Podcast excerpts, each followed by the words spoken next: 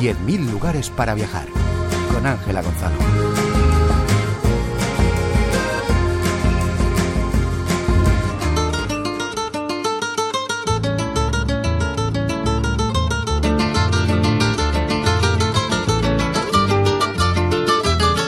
El 25 de enero fue el punto de salida del carnaval más largo del mundo, que dura 40 días.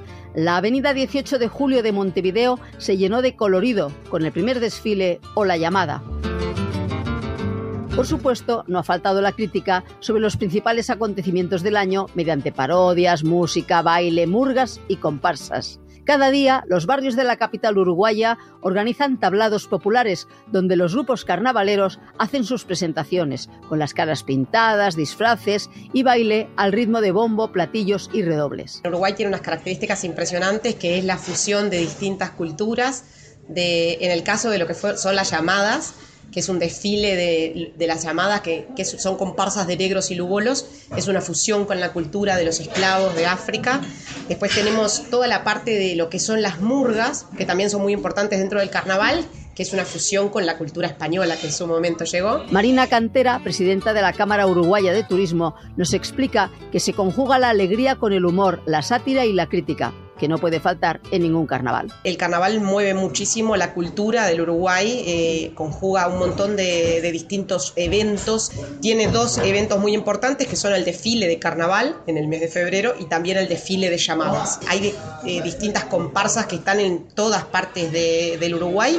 Y por el otro lado tenemos también, más sobre los límites con el Brasil, toda esa fusión con los carnavales brasileños, que además tienen toda esa profusión de pluma ¿no? y, belleza este, visual que tiene el carnaval.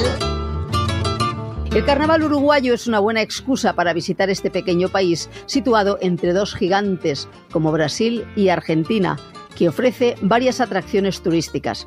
Navegar por el estuario del Río de la Plata, bañarse en las playas de Punta del Este o visitar la histórica ciudad de Sacramento.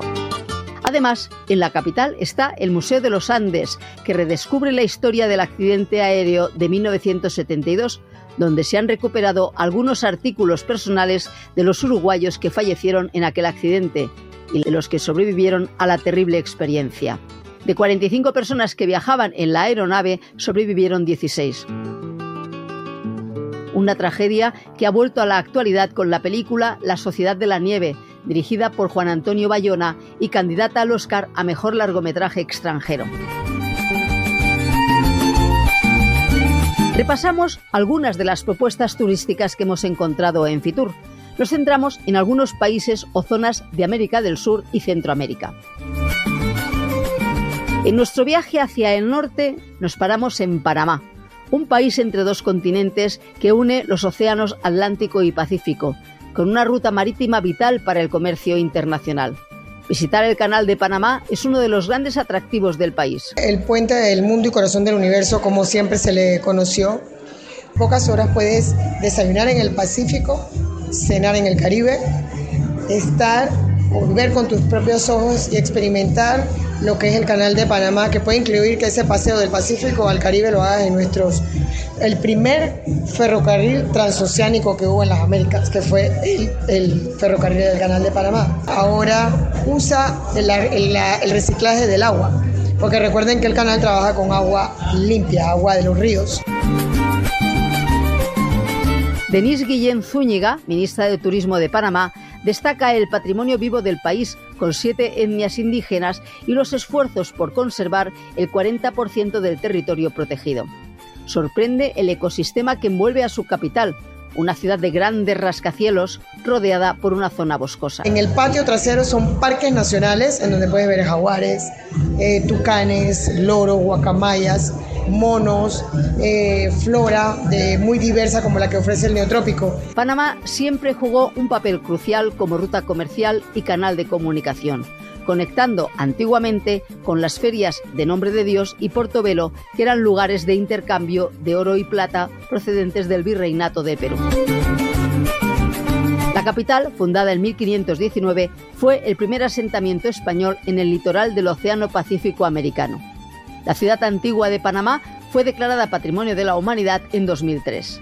Actualmente su situación geográfica y su conectividad la convierte en un gran hub para disfrutar de una oferta multidestino en otros países de la región centroamericana.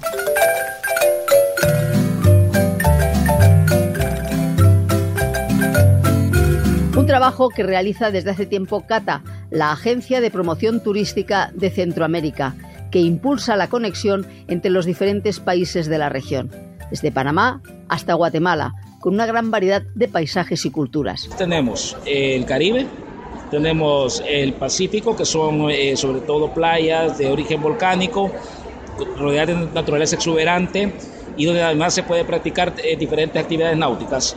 También tenemos el mundo maya, que está hacia el norte, eh, y tenemos naturaleza, turismo naturaleza, turismo rural, de aventura y tal.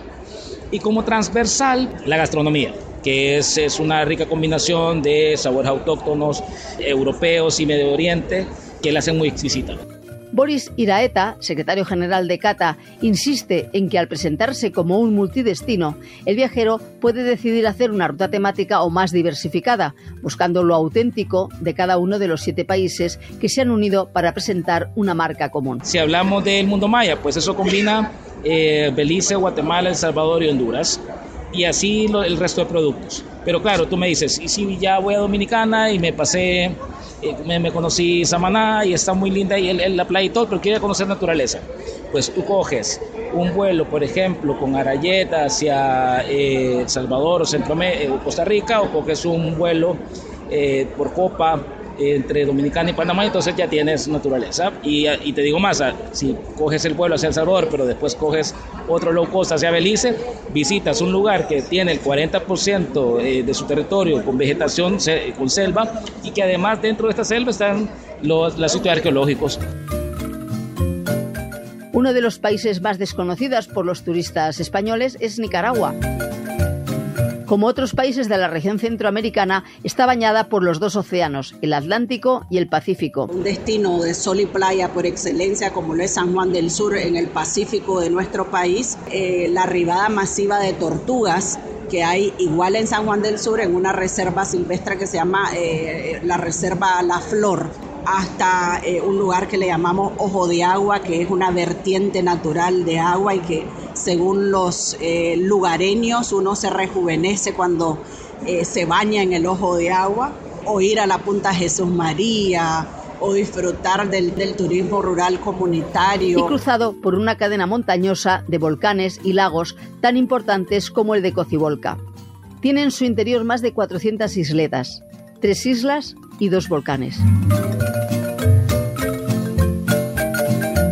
También alberga tiburones de agua dulce, además de tener la isla más grande del mundo en un lago de agua dulce y la única que tiene dos volcanes en su interior. Como recuerda la ministra de Turismo de Nicaragua, Anasha Campbell, todo eso está cerca de una ciudad colonial que este año cumple 500 años, Granada. En Granada, pues no solo es disfrutar de la belleza arquitectónica de la ciudad, su parque central, degustar un riquísimo vigorón, sino el poder hacer un paseo en coche por la ciudad, el ir a hacer un tour en las isletas de Granada, ir al volcán Mombacho y disfrutar de una vista panorámica de toda la ciudad y de esas 365 isletas, ir a hacer canopio, disfrutar del tema del café eh, en eh, la zona del volcán Mombacho o moverte eh, a la zona de Masaya, ir a un volcán único, que es el volcán Masaya, que tiene el lago de lava viva y que uno puede ir caminando en bicicleta en, coche hasta el cráter de este volcán y disfrutar de esa maravilla de la naturaleza. Aquí finalizamos nuestro recorrido de hoy en algunos países latinoamericanos. Hemos comenzado con el Carnaval de Uruguay para continuar con una ciudad cosmopolita y de grandes recursos naturales como es Panamá y finalizamos en una ciudad colonial como la nicaragüense Granada, rodeada de volcanes y lagos. Un viaje completo. Si quieres más información la encontrarás en el blog Viaje a Ítaca de RTV. Ángela Gonzalo del Moral, Radio 5, Todo Noticias.